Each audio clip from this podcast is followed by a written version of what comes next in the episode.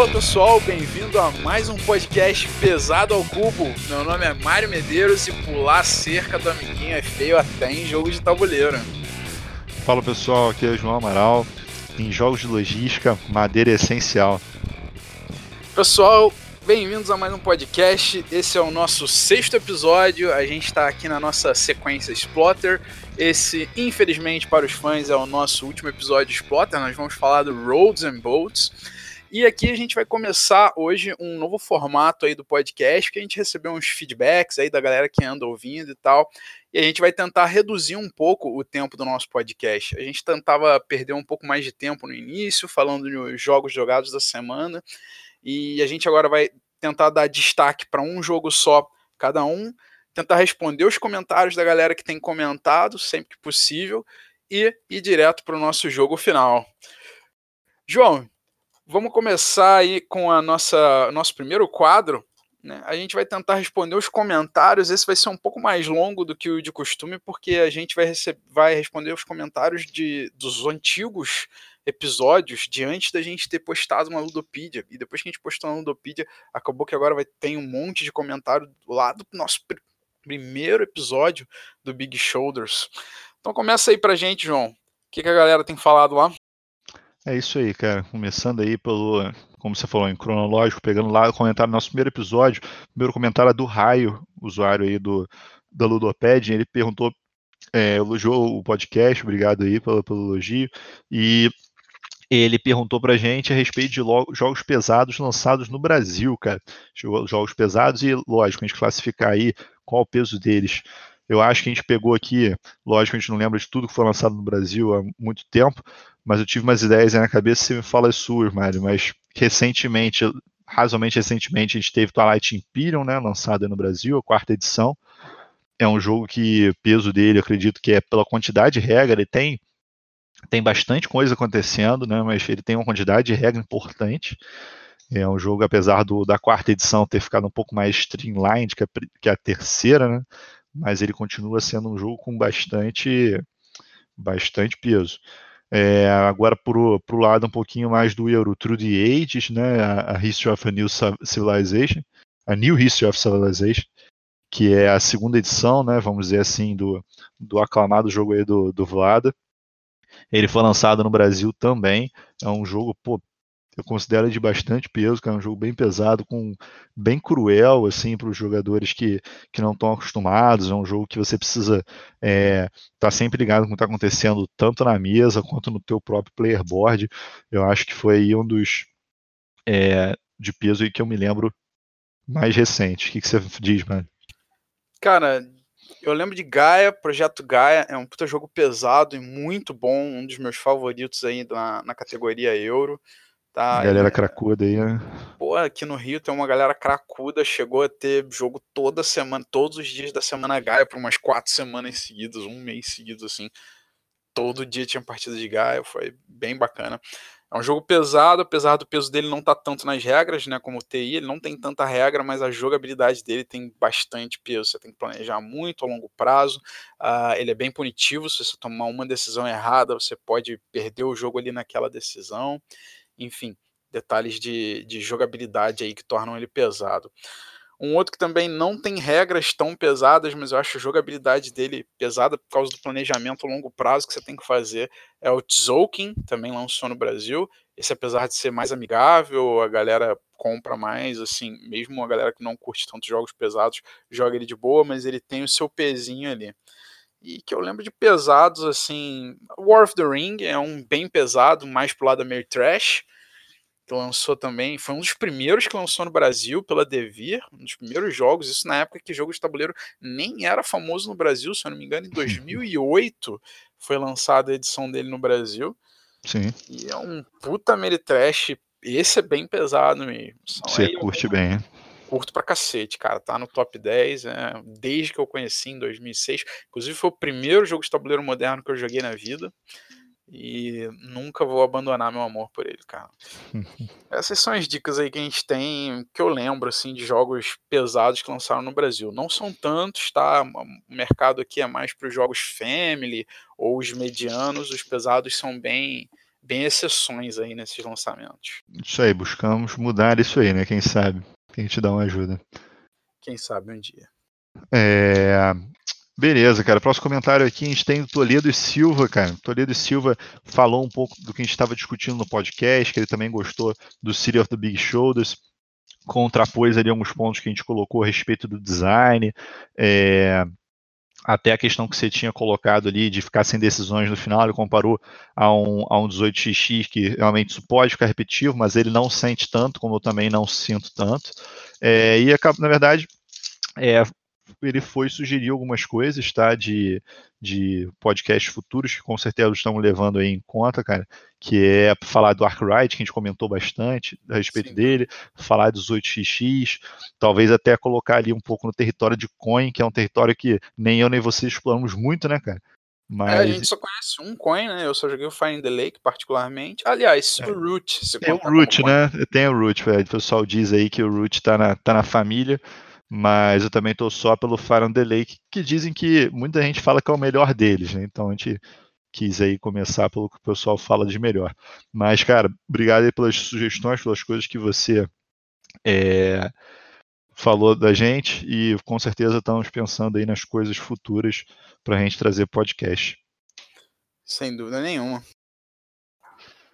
É, seguindo aqui, a gente teve o usuário Zureta, cara, que acabou é, dando umas dicas aí pra gente que a gente acabou errando, aí fica até uma correção no, no, quando a gente falou do City of the Big Shoulders, a gente tava, uma das coisas que a gente não gostou tanto foi da carta, daquela questão da carta X, né, da demanda, e ele até chamou atenção, fui re, re, relendo o manual, e realmente a carta X ela sai depois da primeira rodada. Então, apesar de ser uma decisão da primeira rodada que ele te restringe depois, o jogo muda bem em relação a isso. Obrigado aí pelo teu comentário, cara, que isso realmente, você esticando de olho, a gente tem chance de errar menos e sempre trazer uma coisa mais é, precisa aí para vocês. A gente sempre tenta errar o mínimo possível, mas geral, vez ou outra vai acontecer. A gente teve também o Gabriel New aí, já partindo para o episódio do Food Chain Magnate, e ele fez uma pergunta aí que pode ser a dúvida de mais gente, né? A gente usa jargões aí nesse, no, nesse hobby e às vezes acaba que no podcast a gente vai falando porque é natural pra gente, pode ficar a dúvida pro pessoal. Então, realmente, se vocês tiverem dúvidas em termos, em alguma palavra que a gente diga, pode questionar aí que a gente vai responder. O Gabriel ele ficou na dúvida do que, que seria a mecânica de catch-up, João. É isso aí, cara. Até eu cheguei nessas dúvidas pontuais que às vezes dificultam o entendimento do, do podcast. Eu cheguei a, a responder para ele lá, mas para colocar aqui para todo mundo ouvir. O catch-up é um mecanismo exatamente que, os, que as empresas, né, os designers, eles criam para os jogos para evitar que um jogador fique muito à frente numa partida, tornando a partida é, amorosa ou uma coisa desagradável para os outros jogadores e às vezes até realmente bloquear um combo que está muito forte, que possa se tornar desbalanceado do jogo, né, cara? Então, assim, o, o catch-up mecanismo, né? O mecanismo catch-up, ele pode ser desde uma coisa simples, tipo, você pensar num catch-up simples de, até começo de jogo, é a simples fato de um jogador receber, por exemplo, mais dinheiro que o outro, dependendo da ordem do turno dele até mecanismos de catch-up que encerram a partida mais cedo, como o Pax Pamir, por exemplo. No Pax Pamir, se um jogador passar uma pontuação muito à frente do, do, segundo colocado, a partida é encerrada, exatamente evitando que a partida fique arrastada, né, cara? Você lembra de algum outro aí curioso? Cara, de mecânica de catch-up tem bastante jogo que tem. É, tem algumas que são bem bem simples até, às vezes não é nem catch-up diretamente de pontos, mas, por exemplo, é muito comum em setup de jogos o primeiro jogador começar com menos dinheiro ou menos comida, porque geralmente ele, ele tem as melhores opções para escolher ali no tabuleiro, isso é um exemplo do agrícola, tá? Jogos dentro dos Ameritrashes você tem o Nexus Ops aí, que você, os jogadores, o segundo jogador começa com mais dinheiro, o terceiro começa com ainda mais dinheiro, que também é de certa forma uma mecânica de catch-up, né? Que se todo mundo começasse igual, o starting player acabaria dis podendo disparar no jogo. Sim, até um recente que a gente jogou que eu achei interessante foi o do Concórdia, né, que a gente comentou a respeito, que no Concórdia, para quem conhece o jogo, você tem um elemento ali deck building que você pode às vezes ter oportunidade de comprar uma carta que é muito boa, vamos dizer assim, numa situação de jogo. E um jeito do catch-up é que você tem uma carta que você pode copiar uma carta jogada por um outro jogador. Então também é um mecanismo simples que evita que uma, uma questão de sorte de aparecer uma carta num determinado momento beneficie um jogador. Às vezes não é nem freando o progresso do jogador, mas tentando equilibrar o jogo, né, cara? Justíssimo. É, além disso, cara, o, encerrando, o Rodrigo Avelino deu um salve aí pra gente também, falou curtiu o podcast, gostou do formato, tá seguindo aí pra gente. Então, pessoal, obrigado aí pelos comentários de vocês. O objetivo é sempre a gente crescer aí numa comunidade da gente estar tá trocando ideia e aceitando sugestões, ouvindo as críticas de vocês, para a gente poder melhorar e trazer é, melhor aí para todo mundo, né, cara?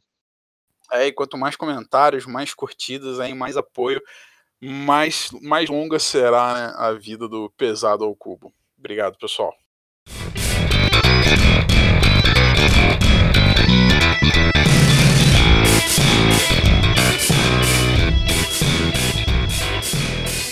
Então agora, pessoal, a gente vai falar aí do destaque da semana, um quadro que a gente vai levemente alterar daqui para frente, ao invés de a gente falar de uma dezena de jogos que a gente jogou, que a gente tem jogado na última semana, cada um vai dar um destaque, né? Pode ser um jogo que a gente jogou que gostou muito, ou um jogo que tá para lançar e que a gente tá com uma expectativa muito grande, alguma coisa muito diferente. Aquilo que chamou a atenção da gente na semana pode até ser um jogo muito ruim que a gente tenha jogado, alguma coisa que de alguma forma realmente se destacou pra gente. Então, João, começa você, diz para mim qual é o teu destaque dessa vez. Isso aí, cara. Meu destaque, na verdade, é uma expansão, cara, não é nem um jogo. É, o destaque para mim foi a expansão do Terra Mística, cara, o Merchants of the Seas. É, quem segue a gente lá no Instagram viu que eu joguei com. tive a oportunidade de jogar com um designer, cara, um dos designers, né, que é o Eduardo Andrade, parceiro aí nosso do, do Rio de Janeiro, é, jogador lá do Rio. E, pô, Terra Mística, para quem não conhece o jogo, foi um jogo de 2012 foi um dos meus primeiros jogos de tabuleiro. Ele foi, é, se não me engano, meu terceiro jogo que eu tive e foi é, o jogo que começou a me jogar para o lado dos euros, né, na verdade. Que eu tive, meu primeiro jogo foi a Game of Thrones, né, que eu já não lembro se eu já contei isso aqui. E depois da Game of Thrones, eu tive um Zombicide, a primeira edição. E depois disso eu, eu cheguei a ver um, um review do, do canal antigo que tinha no YouTube jogando offline, que tinha, acho que era jogando offline, que tinha o Serjão, Pena, o pessoal de São Paulo fazia uns reviews, né? Fazia uns reviews descontraídos e tudo mais. E Terra Mística, pô, o pessoal era alucinado com Terra Mística, falava até que era erva mística e tudo mais. Então, pô, vou comprar esse jogo, achei maneiro e tal.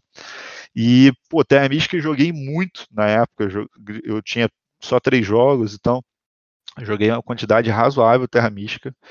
E só tinha, só tinha jogo base, na verdade. Terra Mística, ele, a primeira expansão dele foi o, o Fire and Ice, que é de 2014, inclusive, foi dois anos depois. Eu não tive essa expansão, uma expansão que só colocava facções novas no jogo.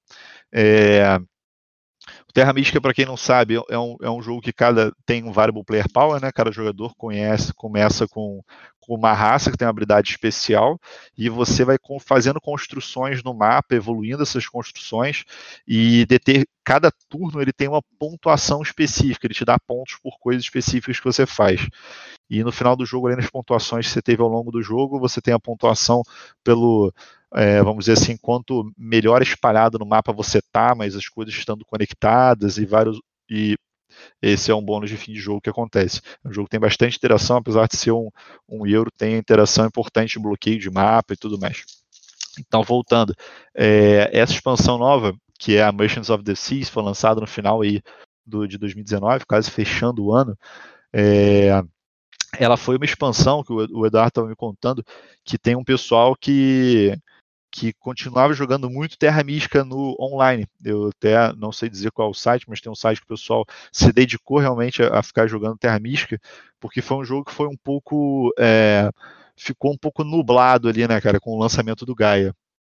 Sim, ele ficou um pouco apagado, né, vamos dizer assim, até porque o Gaia, ele. A maior, maior parte do pessoal achou o Gaia melhor do que o Terra Mística. Isso, isso. Então, assim, eu até eu mesmo, quando eu, quando eu comprei o Gaia, comprei não, perdão, quando eu joguei o Gaia, pela primeira vez eu vendi meu Terra Mística que eu tinha é, do jogo base, que realmente é, é, um, o Gaia é um Terra Mística no espaço com esteroides para mim, que ele coloca né, alguns elementos a mais e em geral ele melhora o jogo. É, porém, com a expansão que eu joguei com o Eduardo, é, isso me deu vontade de comprar o Terra Mística de novo, adiantando a minha opinião, cara. Quem, quem já viu o, o tabuleiro Terra Mística, eles são hexágonozinhos, que são várias ilhas que de terrenos diferentes e tem rios, né, passando ali no meio e tudo mais, que no, no jogo base é só para dificultar a tua movimentação ou até te ajudar a construir em outras ilhas através da navegação. E parafraseando aí nosso amigo Rodrigo Manique, da, do canal Inteligências Lúdicas do YouTube, você sempre olhava para aquele tabuleiro ali e pensava, pô, que rios bonitinhos, mas o que, que eu vou fazer com esses rios? E, e a expansão traz exatamente é, uma coisa para você fazer para os rios, é uma expansão dedicada a, a, ao uso forte do rio, vamos dizer assim. Ela introduz se não me engano, duas raças novas, e além disso, todos os jogadores eles têm agora é, navios. Que esses navios você pode navegar pelos rios e chegar em, em locais mais distantes para você fazer suas construções de maneira mais distante. E além disso, com o próprio nome do jogo fala, você pode fazer comércio com os locais. Então, dependendo de qual de qual estrutura tiver naquele hexágono, você pode ganhar trabalhadores, ou dinheiro, ou conhecimento, né, que é, é aquela trilha do templo para quem conhece o jogo. É, então você pode avançar desse jeito. Então ele, ele abre uma frente estratégica, tem alguns outros detalhezinhos, mas isso é o principal. Ele abre uma frente estratégica a mais para um jogo que eu já achava muito bom. E o grande objetivo deles foi exatamente dos, dos produtores originais, né, do, do James e do Helg, foi exatamente tentar ao máximo, a partir de agora, afastar o Gaia do Terra Mística o Gaia que está programado uma expansão aí, não sei se para esse ano ou para o ano que vem, eles acreditam que essa expansão nova do Gaia vai afastar mais ainda o Terra Mística do Gaia. Que o objetivo é exatamente que eles não querem um que o jogo mate o outro, né? Que fica uma coisa bem diferente. Então, me animou bastante a expansão, achei muito boa e estou considerando realmente comprar no novamente o Terra Mística agora com a expansão Merchants of the Seas. É, e salientando aí, eu sei que você já disse, mas para deixar bem reforçado que um dos designers da expansão, se não o principal designer da expansão, é brasileiro, é carioca, mora aqui no Rio, já jogou com a gente. E, pô, acho isso sensacional pro cenário brasileiro, velho. Sem dúvida, cara. Acho que, pô, é, você fazer uma parada que é um jogo que o pessoal, como eu falei, jogavam online e tinha uma comunidade forte e o Eduardo teve essa ideia de, diferente no jogo, colocou, o pessoal playtestou. Então, assim, além de saber porra, uma pessoa perto da gente, a gente sabe que é uma coisa que tá com qualidade, foi é, testado pra caramba, numa comunidade dedicada. Então, acho sensacional. Maneiríssimo essa parada. Bom, é, falando agora do meu destaque da semana, o meu destaque da semana é um jogo que eu já joguei muito, mas que o destaque é porque eu finalmente terminei Gloomhaven.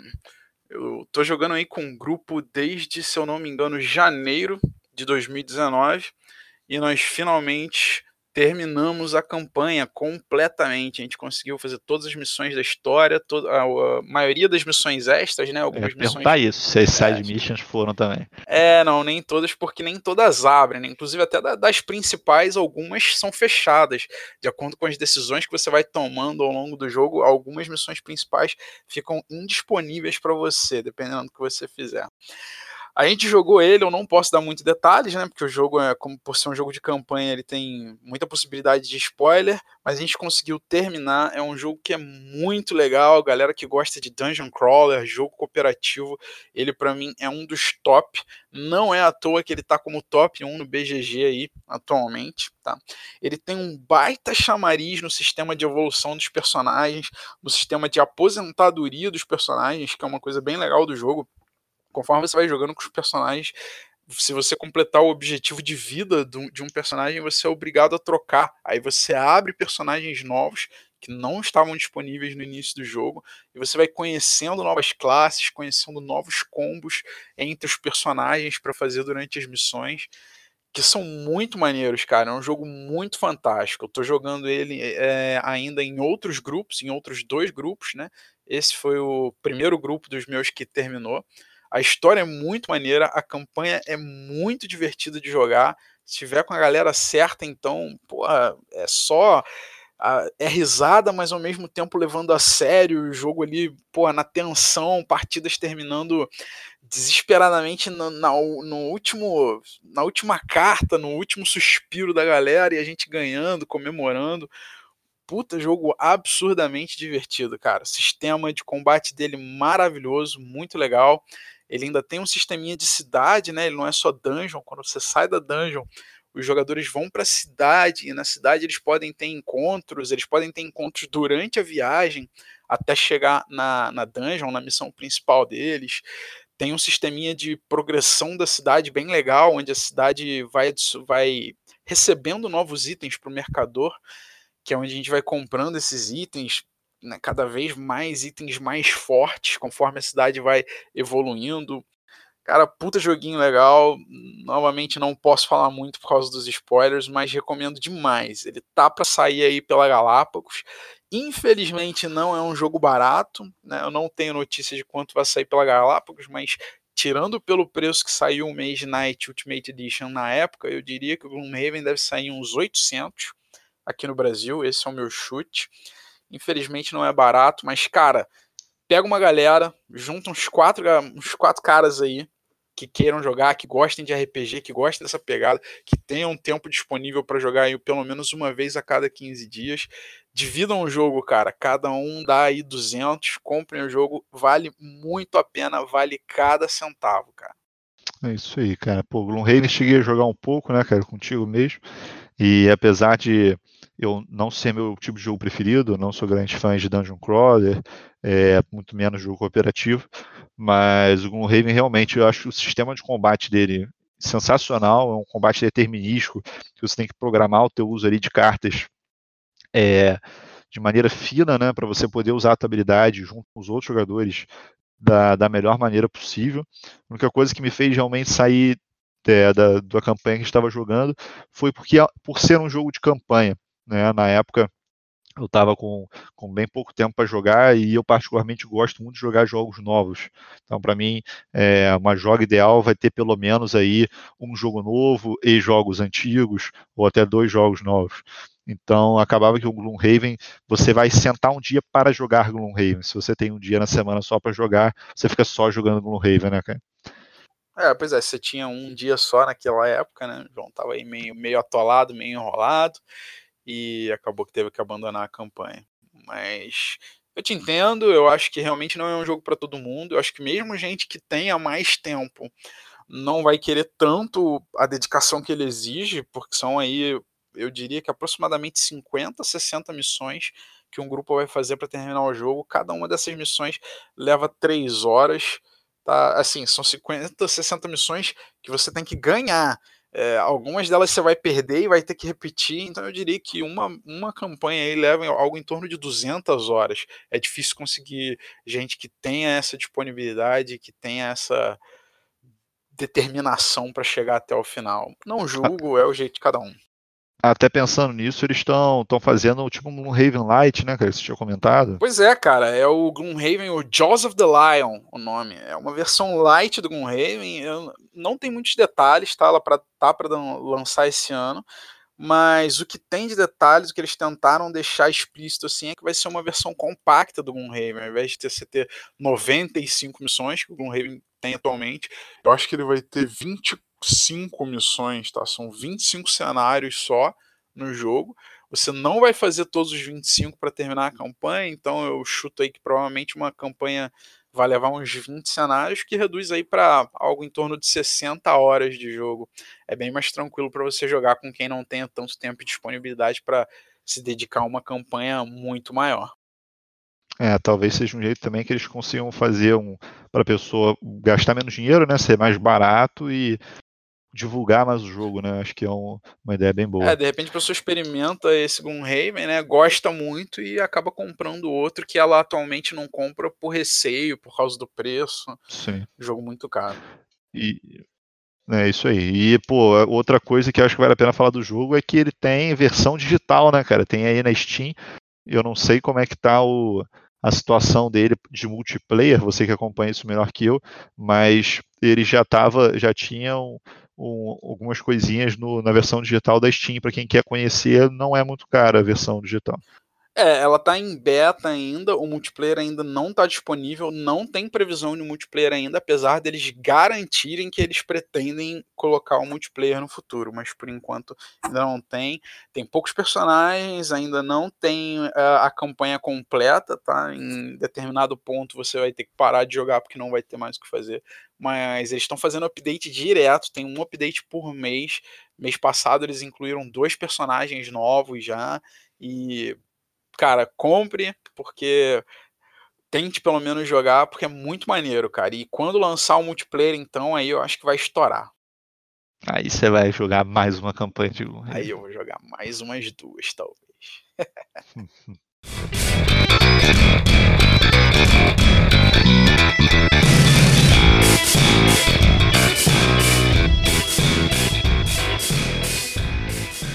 E agora, vamos lá falar da estrela do dia. O último jogo aí da nossa sequência da, dos Splotters, o Roads and Bolts. Deixando o melhor pro final, adiantando aí, né? Não concordo. Então vamos lá, cara. Em Roads and Bolts, cara, a gente começa, a própria descrição do BGG, que a gente começa com uma coleção modesta de alguns burricos, gansos, tábuas e pedras, e com esses materiais a gente vai desenvolver uma grande civilização. Tá? É um jogo que tem uma grande ênfase aí em transporte logístico, em você levar materiais para as fábricas ou produtores, como eles chamam, para fazer novos materiais e assim você ir desenvolvendo a sua sociedade até que no final você está transportando com caminhões e, é, e navios a carvão, fazendo grandes caminhos aí nesse mundo com a tua civilização desenvolvida, vamos dizer assim. Né? Pois é, Roads and Boots é um jogo da dupla aí do, do nosso plotter, né, o Jaren Duman e o Joris Rizinga. Eu nunca sei se eu falo o nome desses caras direito. Mas enfim. Ele atualmente está na posição 344 do BGG no overall e 176 de estratégia. E com um peso aí 4.18. Concorda, não? É isso aí, cara. Segundo exploiter, né, no rank. E concordo com o peso, cara. Eu acho que, assim, ele não tem tanta complexidade de regra, eu diria assim, tirando a, player order, que é meio confusa, mas é bem straightforward para quem conhece é, as dinâmicas de jogos de logística, né? Você tem os, os, aqueles que vão produzir, que são produtores primários, produtores secundários, e você tem ali uma dinâmica de transporte. Eu não acho que ele tem muito peso na, em relação à a, a, regra, mas o peso dele acho que se atribui, eu diria que é um 4, né, nem 4,18, não subiria tanto, se atribui na interação dos jogadores e como você vai otimizar aquele mapa que você está jogando. Tá? Então acho que ele acaba sendo um puzzle pessoal, como é que você vai otimizar aquele espaço, que o espaço fica apertado, e com a interação dos outros jogadores querendo cortar teu pescoço, roubar teus recursos. É, eu acho que a forma que você usa a logística de carregamento de recursos para um lado e para o outro, que você tem poucos transportes, com pouca capacidade de carga, você tem uma cacetada de coisa produzindo ao mesmo tempo, você tem que ficar tentando levar de um lado para o outro da forma mais otimizada possível para produzir, enquanto seus oponentes também estão fazendo isso, tentar roubar dos oponentes alguma coisa que você consiga pegar que seja útil para você, e como o João falou, o mapa ele é apertado, ele é bem pesado, ele tem um alguns detalhes assim de regra que chamam bastante atenção, que você tem que ficar bem ligado para você não vacilar. Então é um joguinho aí bem pesado. Eu diria que provavelmente para mim é o mais pesado da Splotter. Dos da Splotter eu considero o mais pesado. É, para mim estaria tá junto com, junto com o Antiquity. Acho que o Antiquity tem um, tem um volumezinho de, de regra maior, então acho que ele fica pau a pau ali para mim. E sobre as mecânicas, né, cara? Ele tem na listagem aqui é, movimento em grid, desenho de linhas, tabuleiro modular, é, network building, né, criação de, de rede de transporte, e o nosso famoso pick-up and deliver, o pegar e entregar. É isso aí, cara. Acho que ele engloba direitinho, não acho que foge nada disso. O Roads and Bolts ele desenhava linhas quando ainda não era é, quando ele não estava na moda os roll and write, né, Lembrando que Roads and Bolts é um jogo de 1999. É, ele usa o Pickup and Delivery, que na época é um, era uma, foi uma das grandes mecânicas usadas por grandes jogos old school. Atualmente é uma mecânica que eu diria um pouco menos utilizada, não vou dizer abandonada, mas um pouco menos utilizada. Mas os jogos old school usavam mais. E o Roads and Bolts provavelmente é um dos mais famosos aí da mecânica. É isso aí, cara.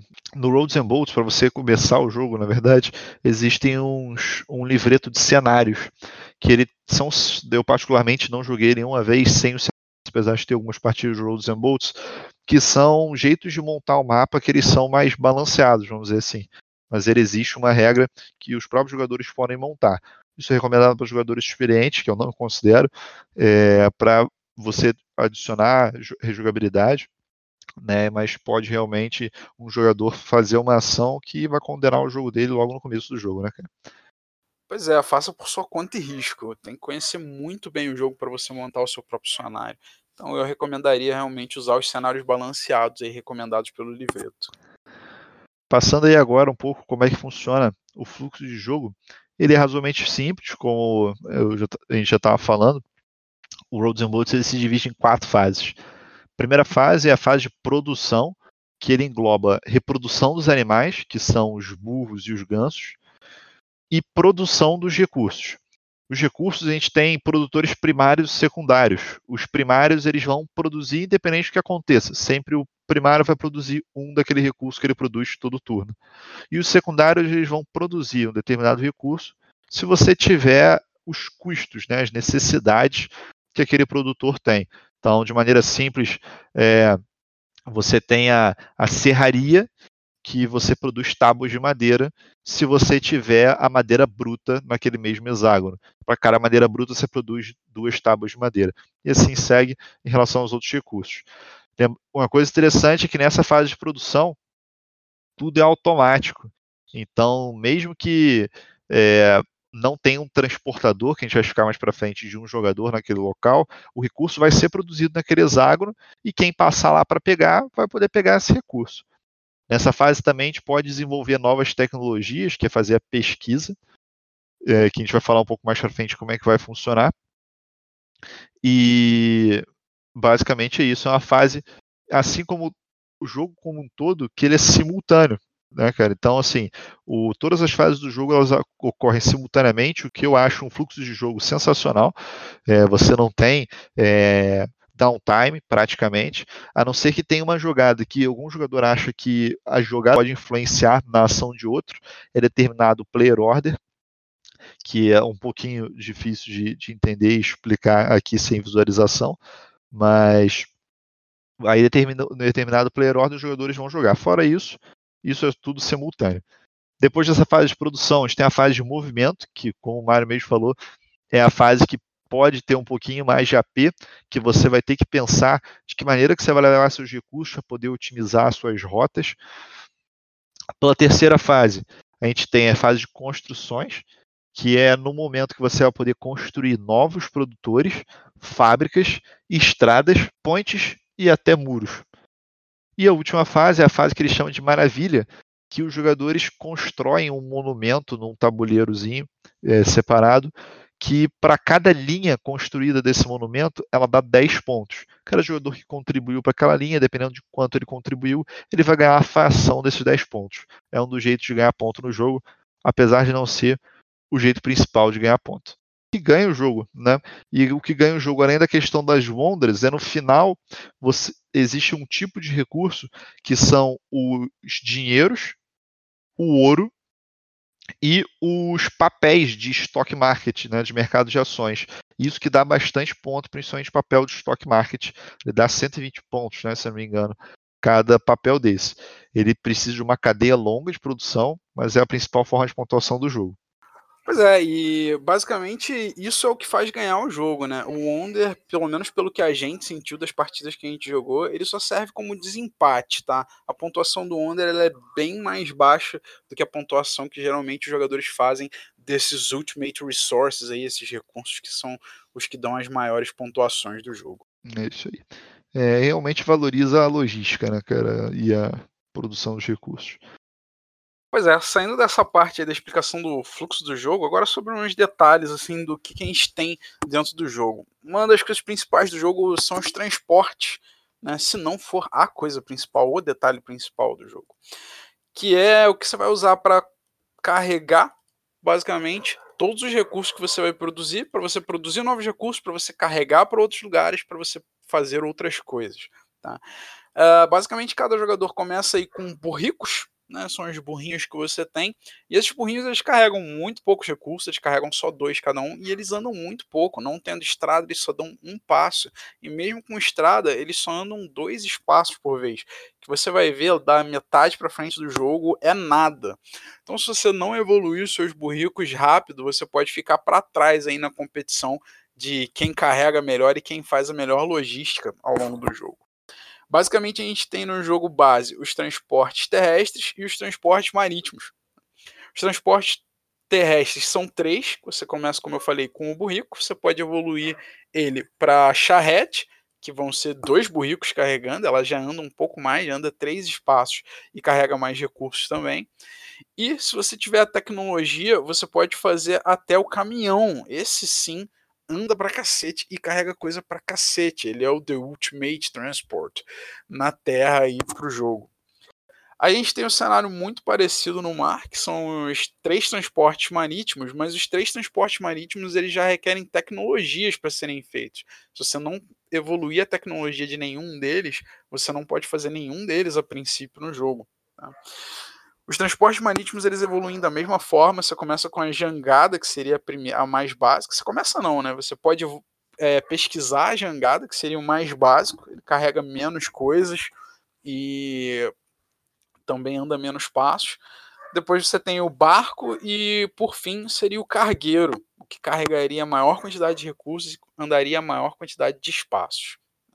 A gente já cansou aí de bater nessa tecla. Um dos principais detalhes do jogo é como você vai otimizar a sua logística de carga.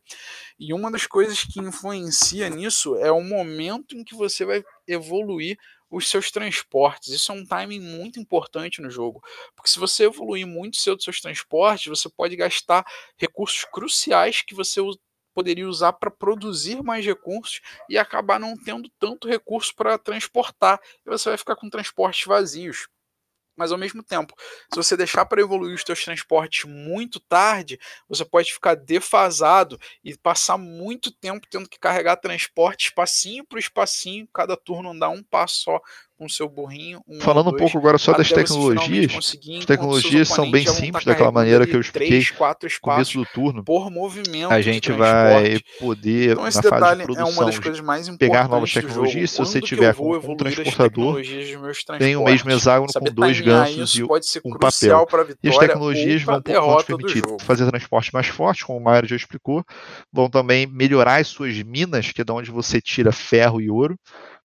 E também vão te permitir construir oleodutos para você pegar esse recurso aí de que é o combustível de outra maneira que não queimando carvão, queimando madeira, perdão.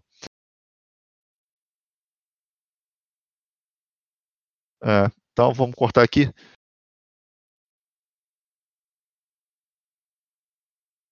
É, um dos detalhes legais do jogo, na minha opinião, é a questão do bloqueio o jogo ele tem uma ideia que também é muito crucial para a logística do jogo, que é você fazer muralhinhas, né, entre os hexágonos, ele chama de muros mesmo, entre os hexágonos, que são tokenzinhos de madeira que você coloca, que impedem que o seu adversário cruze aquele hexágono, atravesse aquele hexágono em qualquer uma das duas direções.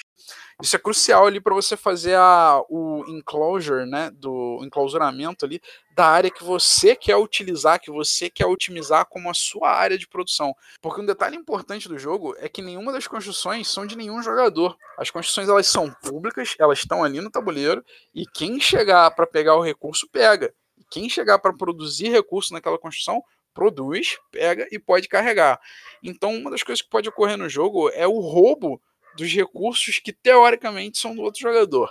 teoricamente porque na verdade eles não são de ninguém, mas geralmente o cara gastou recurso para construir aquela construção, ele deixa dentro da área de acesso dele, de logística dele, e às vezes você fica contando que o seu oponente não vai roubar aquilo e o cara chega ali sorrateiramente e pode conseguir roubar. Uma das formas de impedir isso, então, é criando essas paredinhas que são as muralhas, que são os bloqueios, para os oponentes não conseguirem atravessar. Não dá para contar 100% com elas também, porque os oponentes podem destruir, mas geralmente elas valem bastante a pena. Elas já impedem legal, né? Dão tipo uma, não vou dizer exatamente uma ameaça, mas elas desestimulam o cara a vir para o teu lado, porque ele tem que gastar recurso para quebrar aquilo. Às vezes vale mais a pena ele continuar do lado dele produzindo, seja lá o que for que ele quiser produzir. Sim.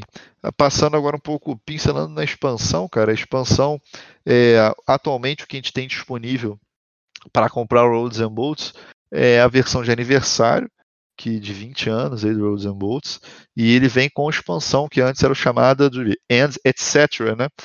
É, que Etc., na verdade que traz algumas questões modulares, tá? Ela vem com 20 novos cenários, e esses cenários normalmente eles adicionam três desses módulos. Você pode também fazer o mesmo esquema, customizar. Mas os, os módulos são variados, tá? Eles têm módulos como eletricidade, que você melhora a eficiência dos produtores primários. Tem um módulo que você melhora os produtores secundários. Tem até um módulo que você que é o módulo da arte, que você adiciona um novo tipo de pontuação. Você tem módulos que é, aceleram o início de jogo, módulos que você pode fazer trade com os outros jogadores, terrenos diferentes, aviões, trens, bombas. Então, assim, aumenta o jogo que já tem bastante coisa. Particularmente, a gente jogou uma vez só com a expansão, mas como a gente ainda estava bem no início, a gente não usou tanto ela, né, cara?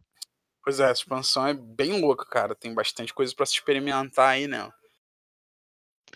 É isso aí e corta. corta.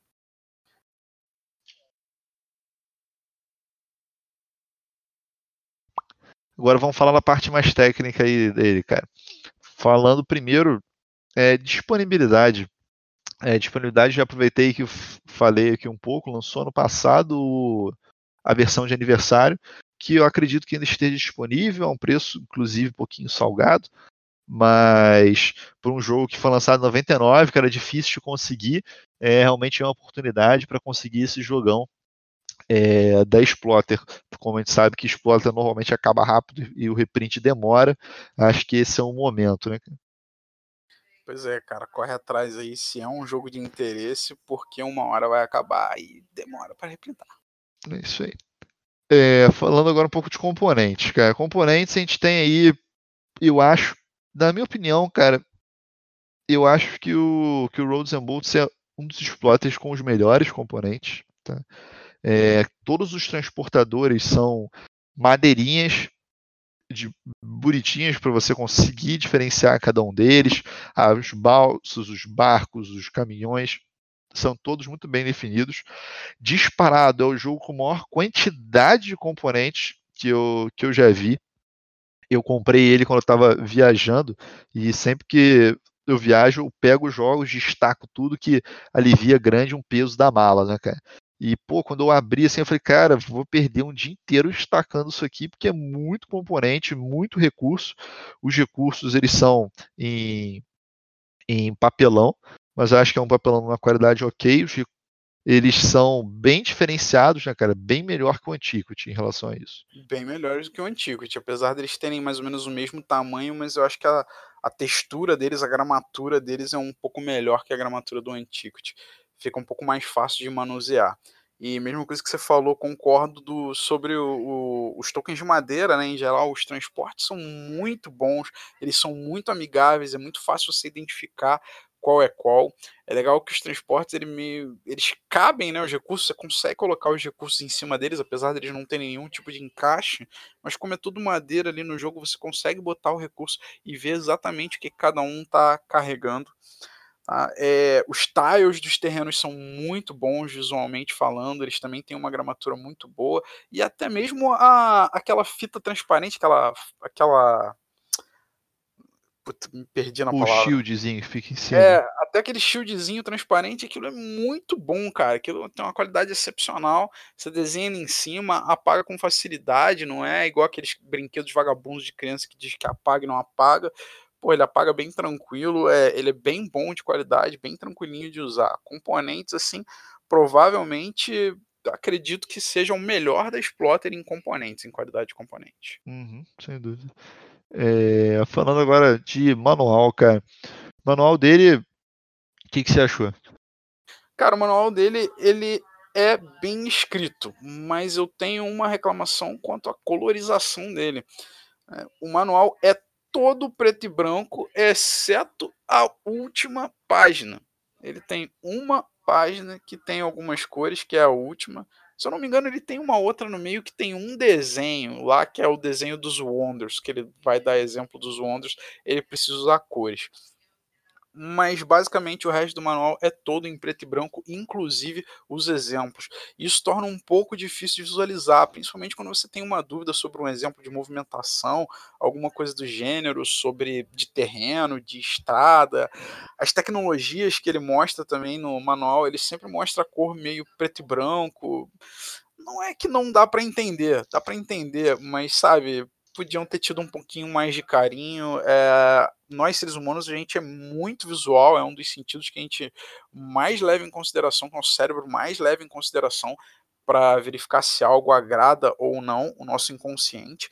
E definitivamente o manual deles ele é um pouquinho, vamos dizer, repulsivo, apesar de eu achar essa palavra um pouco forte, tá?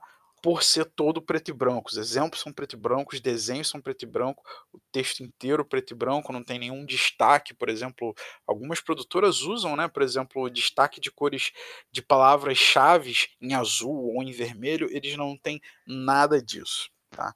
Tirando isso, ele é um bom manual, ele é bem escrito, ele está escrito de uma forma que é fácil você encontrar uma regra que você tem uma dúvida no meio da partida, é fácil entender a leitura do manual, mesmo na primeira vez, né? Você pegando ele leigo e tentando ler, você consegue entender. Minha única reclamação realmente com relação às cores. É, eu concordo com você, cara. É um jogo que, como a gente falou, tem muito recurso, muita coisa você tem que fazer, então às vezes você vai ter uma dificuldade de entender aquele exemplo com clareza ou esse tipo de coisa. Ele realmente poderiam ter gastado um pouquinho mais para imprimir ele em colorido. Até falando disso, estendendo um pouco, o próprio player aid que vem no jogo é em preto e branco. Então, pô, cara, todos os recursos são coloridos, o jogo é colorido. É, coloca um playrate colorido que facilita a visualização, né? Até sugerindo aí para quem é, curte dar uma pimpada um pouquinho no jogo, o usuário Solamar do, do BGG fez um player aid em colorido, até com algumas coisas a mais e inclui as coisas da expansão, é o que particularmente eu uso aí na minha cópia, imprimir é uma cópia para cada jogador que acho que facilita muito a visualização com a dinâmica de cores, acelera um pouco bem o, o jogo. Pois é. Já emendando aí nessa da colorização do manual, o design gráfico. O design gráfico do jogo, ele é, é pode ser uma opinião pessoal, mas eu acho ele bem estranho. Bom, o que, que, você tem a dizer, João? Que eu acho que você é menos, menos parcial aí nesse. Menos imparcial, né?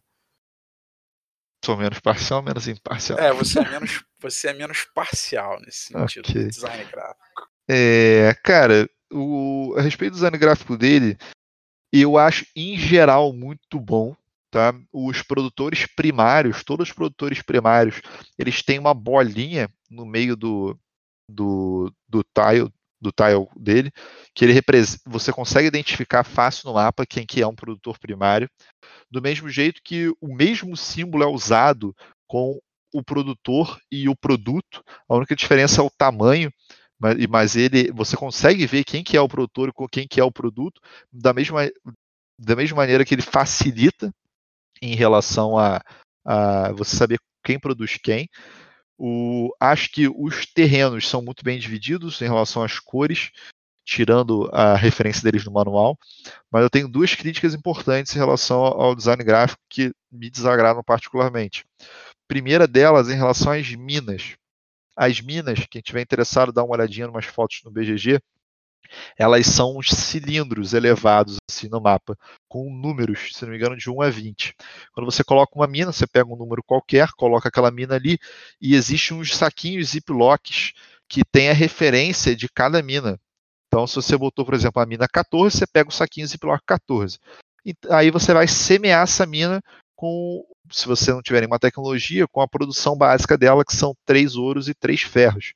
E aleatoriamente, na fase de produção, você vai comprar um desses, é, um desses recursos aleatoriamente. Só que o saquinho Ziploc é transparente, cara. Então isso é uma coisa que você parece uma coisa boa, mas você tem que colocar embaixo da mesa, fingir que não está olhando. Fingir não, não olhar e tentar não gravar como é que estão as coisas lá dentro para você sortear uma coisa nova eu entendo que é uma decisão design difícil de como você vai fazer isso, sendo que você tem que ter 20 saquinhos. Mas, por exemplo, o Bus mesmo, que eles relançaram agora, uma versão nova para Capstone Games, ele usa saquinhos coloridos. Então, tipo, tem um ziplock azul, um ziplock vermelho. Eu acho que já dificultaria é, de visualizar dentro desse saco. E uma última coisa encerrando que me desagrada, mas eu não vejo muita solução ao redor disso, é que às vezes um hexágono ele tem muita coisa nele. Então isso até lembra um pouco em relação ao, ao Antiquity, né, que a gente tinha falado, que a gente achava um pouco fiddly mexer nos recursos dele, que toda vez que o Antiquity você semeava, você tinha que colocar em vários hexágonos. Aqui não tem essa questão, só que às vezes um hexágono vai ter 10, 20 recursos, e o hexágono não cabe tudo isso, você tem que colocar empilhado, esse tipo de coisa. Eu não vejo muito como sair, eu não, não tem como falar assim, ah, como é que eu faria? Teria que fazer um hexágono enorme, que não daria fazer o jogo, mas isso é uma coisa que pode atrapalhar um pouco. Você tem alguma opinião diferente, cara? Não, não. E principalmente que, pelo menos com, com relação ao design gráfico, é, pelo menos o dele, para mim, é um design esquisito. Não, não, não sei, não me agrada. Então, como, mas isso é muito parcial, é muita opinião pessoal. Então eu prefiro não, não comentar, até para não frustrar a galera que de repente está ouvindo, que de repente gosta desse, desse design dele. Você não gosta do que? Da paleta de cores? É isso que eu não. É, a paleta de cores eu acho muito seco, muito esquisito para um jogo que é, tem tanta coisa, que é tão belo, sabe? Tem tanta tecnologia, tantos recursos diferentes. A paleta de cores dele é muito seca, o tabuleiro dele é muito seco uh, os componentes que você tem da mina, como você falou, os saquinhos, o player aid é muito seco, é tudo muito muito é. tan e não nada é, é, nada tem vida, sabe? Eu acho meio sem vida. É, você tá falando mais da parte de arte, né, cara? A arte realmente dele é bem simplista, né? Vamos dizer assim. Sim, sim. A parte e... de arte dele eu acho meio sem vida. Corta, né? Foi componente. Foi, foi componente. A gente tem que alterar o roteiro. O roteiro tá errado, cara. Como, como é que tá o roteiro? Não sei. Tá, Calma tipo, aí, que, que traz o peso ao jogo e componente. Ah, não. Que traz peso ao jogo tem que tirar porque a gente tá, falou lá em cima. Não, sim, por isso que eu tô te falando. Tipo, está tá lá em componente.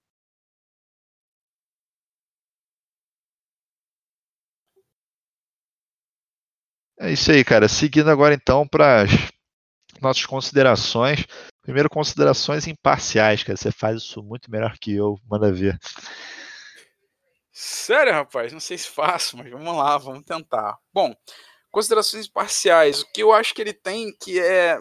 Não sei dizer nem se é positivo, nem se é negativo, né? Meio indiferente, mas é o fato dele todo mundo jogar simultaneamente. Tá? Eu acho que para alguns jogadores isso vai ser muito bom, tá? A galera curte fazer isso, é bom que reduz muito o tempo de jogo. Se nele a gente não jogasse simultaneamente, provavelmente a partida duraria aí umas o dobro talvez, umas 3, 4 horas a mais. E o fato deles terem escolhido isso como uma regra oficial do jogo porque é difícil, né? Tem jogos que dá para você jogar simultaneamente, mas a regra não é oficial. Então acaba que as pessoas meio que inconscientemente é, seguem a regra do jogo e jogam cada um o seu turno uma vez. Isso alonga alguns jogos. Isso é uma das coisas positivas nele. Eu acho que é positiva, imparcialmente falando. Tá? Uh, sobre outros aspectos, ele é um pouquinho fiddly, isso pode ser chato para algumas pessoas, mas também não acho que seja nada que comprometa o jogo. É a questão de costume, de você acostumar. Depois de algumas partidas, não necessariamente dele, mas de jogos que tem muito esse detalhezinho de produzir muito recurso e o tempo todo tá movendo recurso de um lado para o outro, coloca no tabuleiro, tira do tabuleiro, constrói coisa, desconstrói. Isso aí você acaba acostumando, né? Depois de alguns. A gente tem alguns anos de board game, eu e o João, você consegue se virar bem com isso sem que isso te incomode muito. Ele não tem muitas exceções de regras absurdas, então ele não é o tipo de jogo que você fica muito perdido, que tenha que fazer muito bookkeeping, você tem que ficar procurando detalhes o tempo inteiro nas regras, que é mais comum até em Ameritrashes e tal. Então ele é bem clean nesse ponto, bem direto ao ponto. Tá? Regras simples, fáceis de explicar. Você consegue, acho que, explicar as regras dele, diriam que 20 minutos, mais ou menos, João? Acho que, que sim, cara. Acho que sim. Dá para explicar aí regras em 20 minutos com tranquilidade e já começar a jogar. Tá? O lado negativo imparcial dele, eu diria que seja é, exatamente o peso, né? Tudo bem que a gente está falando só de jogos pesados aqui no podcast, mas o peso dele é de um jeito diferente. Uh, se você pegar um jogo tipo TI, ele é muito pesado. Mas ele é uma guerra espacial, tem uma temática ali similar ao do Star Wars, ele tem um chamariz que atrai a galera. Eu acho o Roads and Bolts muito seco, ele não tem nenhum chamariz para atrair. Então você tem que convencer meio que a galera a jogar, assim, no escuro, no seco, a galera tem que sentar jogar para eles realmente sentirem o jogo e gostarem do jogo. Ele não tem nenhum chamariz por fora. Ele não é visualmente agradável, ele não, não tem miniaturas, não tem detalhes bonitos, né? Mesmo para um euro, eu acho que ele é pouco chamativo, tá? Tem euros que chamam mais atenção. O... Só adicionando aí, cara, uma coisa que eu acho é, imparcial, mas que para algumas pessoas pode ser ruim, é a duração, né, cara? Apesar do, do, de ser um jogo simultâneo, apesar de ter um, um downtime baixo, é um jogo aí para pelo menos 4 a 5 horas de jogo, na média 6 horas, né, cara? Então, ah, se não me engano, as últimas partidas que a gente jogou foram 5 horas, a gente demora um pouquinho para jogar dependendo, mas é um jogo realmente longo, não é jogo para passeio, é jogo de jogo principal de, de game day. É o jogo evento da noite. É isso aí. Eu vou falar um pouco agora do meu lado pessoal para já encaixar na minha opinião imparcial e até no que você falou aí sobre a, a duração.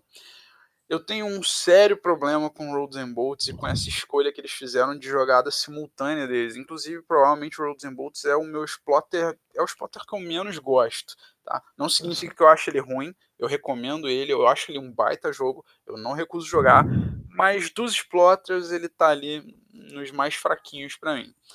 O grande problema dele é o ser humano. Aí você vai falar, pô, esse é o problema de qualquer jogo. Não necessariamente. Tá? Para mim, o fato das jogadas serem simultâneas traz abre muita margem para erro humano. É aquele erro que a pessoa não faz de maldade, tá ligado? É aquela aquela ação que a pessoa não podia fazer, mas ela faz sem querer porque ela esqueceu um detalhe de regra.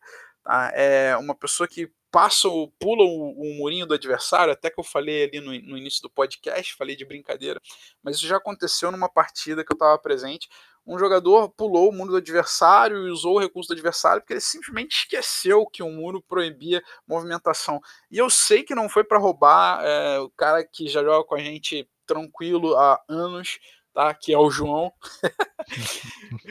Mas ele, cara, não tem por que ter sido para roubar, não tem por que ter sido de sacanagem. É realmente uma parada que você esquece ali na hora e você faz.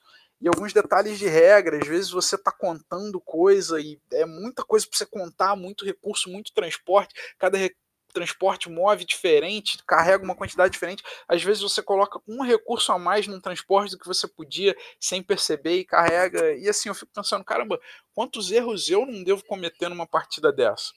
E invariavelmente você vai dizer, ah, isso acontece, isso pode acontecer em qualquer jogo. Até pode acontecer em qualquer jogo. Mas como em todos os outros jogos, ou na maioria né, dos outros jogos, só tem uma pessoa jogando por vez, todo mundo está verificando o que a pessoa está fazendo. Você está olhando, você está analisando, a pessoa geralmente canta né, o que ela está fazendo. Ó, eu estou movendo para cá e eu vou pesquisar essa tecnologia, pagando esses recursos aqui.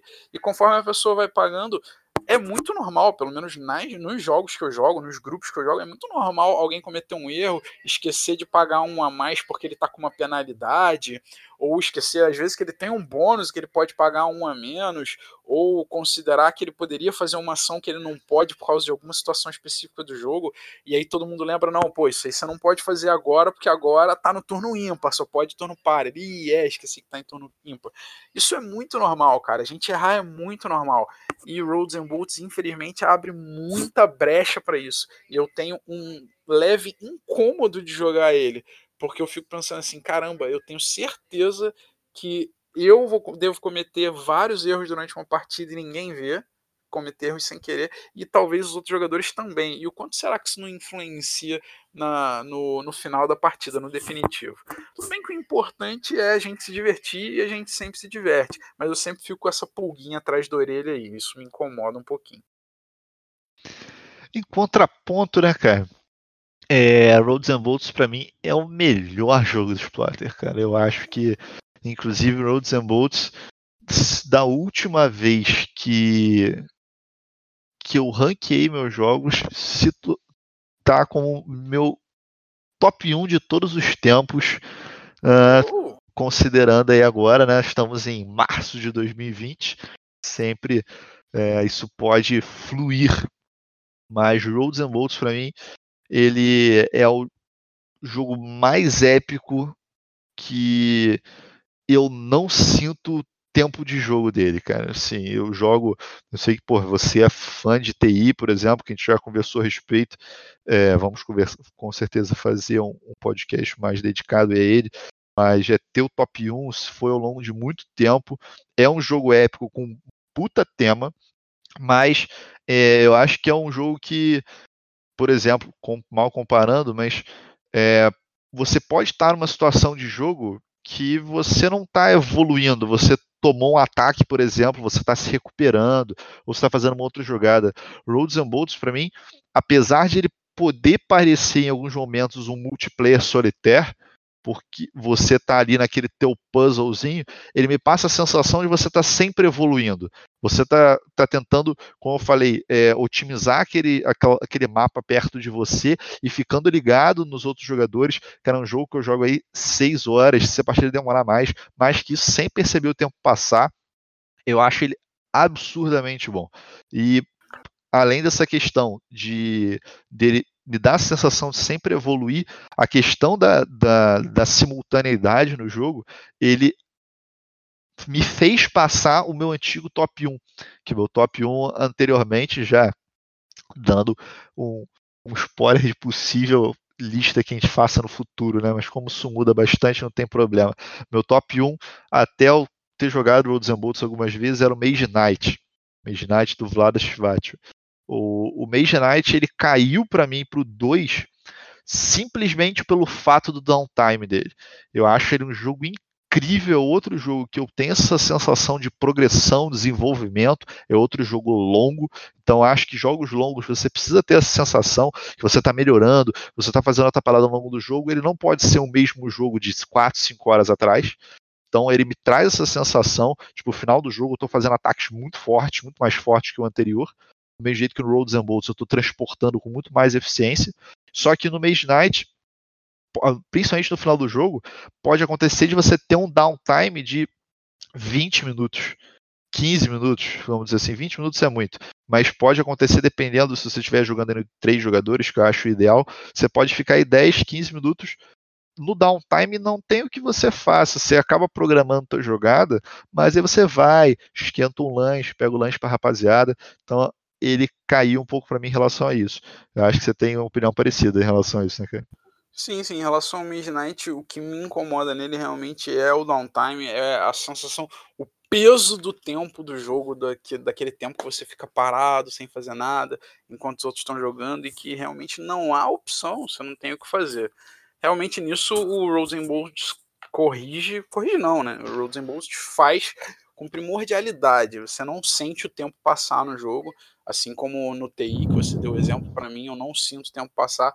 E isso com certeza é um fator chave aí para pelo menos pra gente, né, gostar do jogo, não sei se para todo mundo. Sim, mas Roads and Bolts encerrando para mim, cara, qualquer um quiser jogar, qualquer momento do dia, qualquer dia, só me avisar, tem aqui minha cópiazinha aniversário no topo da prateleira, qualquer momento eu boto ele, cara.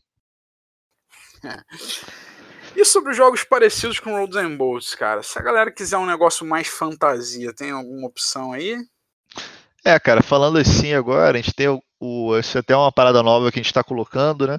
A gente pode, acho comparativos a ele, a gente tem o Founders of Gloomhaven, né? que apesar de do, do nome tem nada a ver com Gloomhaven, exceto o tema. Só uma ambientação e cenário. Exceto o tema.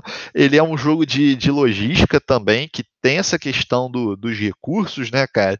Tipo, de você evoluir teus recursos, você faz as tuas rotinhas ele também. Ele até tem umas coisas a mais que eu gosto bastante dele, tem umas cartinhas com poderes especiais, tem outras coisas, né? Ele, ele tem coisas a mais, grande problema dele para mim, falando rapidamente, é só em relação à, à duração para o que ele me entrega.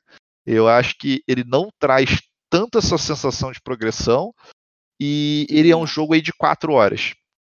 E, e ele acaba que fica naquilo, ele não ele não dá vontade de jogar, ele cai aí na caiu no Oritama Effect, tanto que a gente vendeu a nossa cópia compartilhada, né, cara? Hum, exatamente. Isso aí, se você quiser o fantasia, né? Tá uma recomendação se você quiser um jogo de logística, mas mais leve do que Roads and Bolts para começar ou para tentar inserir a sua galera aí no, no mundo dos, dos jogos de logística pesado. Tem o Heim, um, os jogos da série Steam, e tem um também chamado está out of print, mas é bom citar porque acho que foi um dos pais aí dos jogos de logística desse estilo, o Neuland. Sim é um jogo em é, alemão, se escreve Neuland, N-E-U-L-A-N-D, mas pronuncia Neuland. É isso aí, cara. E parecidos mais pesados, acho que a gente teria até 18xx, se lembrar um pouquinho em relação a isso. Outro que eu recomendaria também, mais leve, como você falou, o 1944 Race to Rhine. É um jogo de, de logística de guerra também, bem interessante. E basicamente é isso aí, cara. Acho que recomendações de jogos parecidos não me vem nada à mente a princípio, não. Ah, também, cara, se quiser, tipo, uma recomendação de jogo com mais interação, que tem um esquemazinho aí de mercado de ação bem light, essa relação do mercado de ação, seria o Panamax, né, cara, do, do Nuno e do Paulo, do, do Paulo Soledad Nuno Bizarro, é, que é um, um, dos primeiros jogos de, de pick up and deliver, né, cara, que, eu, que a gente jogou e também é sensacional o jogo. Sim, uma, uma ótima recomendação. Bom, esses aí são as opções que você tem em relação ao Roads and Bolts, né? Dados os detalhes que a gente falou. Uh, claro que vale você pesquisar, ver qual estilo você gosta mais, mas para o estilo de dessa pegada, se você tá afim de jogar um jogo de pick up and delivery, logística, essas são as nossas recomendações aí do pesado ao cubo. É isso aí, cara. Agora, Primeiramente, o pessoal está ouvindo aí, o episódio ficou um pouquinho mais atrasado que o normal, né, cara? Tô de mudança, tivemos um problema com o software que a gente grava, então atrasou um pouquinho a série do podcast. Vamos tentar regularizar isso aí com certeza. E só lembrando, sempre o que vocês forem comentar, comentem lá no Ludoped, a gente consegue trazer no próximo episódio, conversar um pouco lá a respeito. A gente também está no Instagram, a gente sempre coloca ali as fotos dos jogos que a gente está jogando ao longo da semana. Se tiver alguma, alguma dúvida, ou dá uma opinião mesmo dos jogos que a gente está jogando, que nem sempre a gente fala tudo no podcast, a gente traz aqui para discutir. E vamos tentar, talvez, coisa aí para esse mês, talvez para o próximo, fazer uma novidade aí para o YouTube, cara. Para a gente tentar. A gente sabe que jogos pesados às vezes tem um manual um pouco indigesto, um pouco difícil da gente conseguir, é, numa primeira sentada, entender todo o manual. Então, a gente está pensando em fazer no YouTube umas, umas sessões de, de, de ensinar realmente esses jogos mais pesados, que, a gente, como é que a gente consegue explicar eles de maneira mais fácil, para você poder divulgar no teu grupo de amigos, para quando sentar tá todo mundo com a regra certinho, ou só precisar revisar, né? Pois é, vamos tentar começar essa vibe aí no YouTube. Acho muito bacana, eu acho que é algo que o mercado nacional tá carente de ter e que, putz, é uma puta ajuda, né, cara, para jogar, para você às vezes não tem tempo de ler regra, tá dentro de um ônibus indo para casa do trabalho, pô, pega, bota o vídeo, vai lendo as regras, chega em casa, já senta para jogar com a galera. Então, se a gente conseguir fazer isso, acho que vai ficar bem legal, cara, bem bacana. É isso aí. E aproveitando, cara, para anunciar, seguindo uma sugestão aí do nosso amigo é, Toledo, a gente vai fazer o próximo episódio sobre 18xx, cara. 18xx, que é uma, que é uma família, né, vamos dizer assim, de, de jogos tabuleiro. A gente vai tentar dar uma passada de um overview, o que, que é o sistema, por onde vocês que é o ideal começar, quais são os próximos passos aí nos 8xx. Também tem bastante coisa de acessório para poder usar no jogo. É, uma, é um hobby dentro do hobby, eu diria, né, cara? É tem um, gente que só joga isso. É um nicho dentro do nicho, cara. Desde o mais pesado ao mais leve dos 18x, a gente vai tentar deixar aí uma descrição bem rápida para vocês, bem detalhadinha, as diferenças principais entre cada um deles. Então, se você acompanha aí o nosso podcast e gosta desse jogo ou quer saber mais sobre ele, vem no próximo episódio com a gente. Deve sair na semana que vem, porque a gente está com esse episódio do, do Roads and Bolts atrasado. Então, se possível, a gente gravando aí semana que vem já vai estar tá no Ludopedia para vocês ouvirem e, e darem a sua opinião sobre.